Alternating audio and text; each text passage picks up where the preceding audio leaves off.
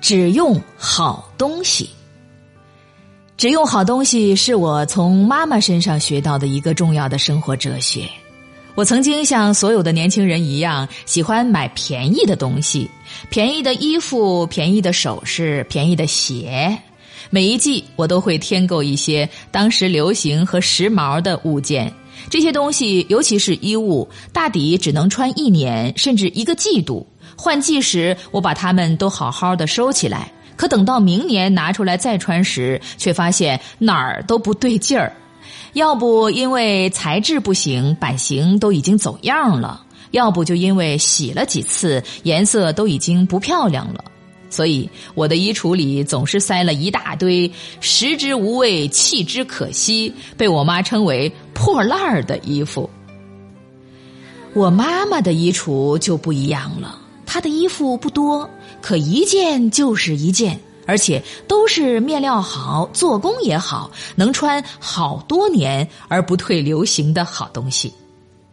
妈妈没学过什么服装设计，也不知道什么叫服饰搭配学，但她却很有购买的智慧和经济头脑。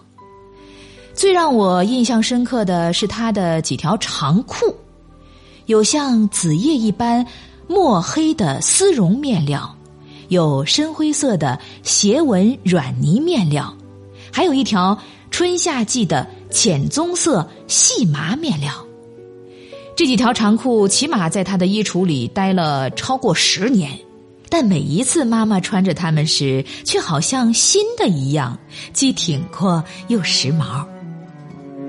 妈妈还有几身针织和羊绒的开襟衫套衫，都是浅粉红、浅灰、浅棕、墨绿、深蓝的素色。这几件开襟衫套衫，我也见过她穿了不下数十次，每一次都会搭配不同花色和材质的丝巾。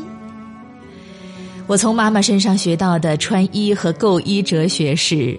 当我们年龄渐渐大了，身材不再像年轻时那样没有任何赘肉，穿什么都好看时，版型和面料就是决定一切的因素。好的版型，例如立裁打版制版的衣服，虽然价格比较贵，但穿起来能遮掩和修饰身材的缺点。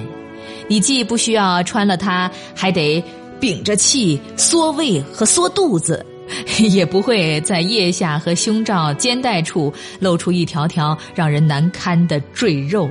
穿了好的裁剪和面料的衣服，你可以优雅从容，充满自信。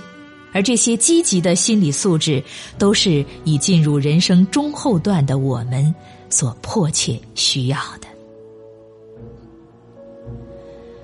另外，我妈妈还告诫我们这几个女儿说：中年以后，女人的贵气和富态是很重要的。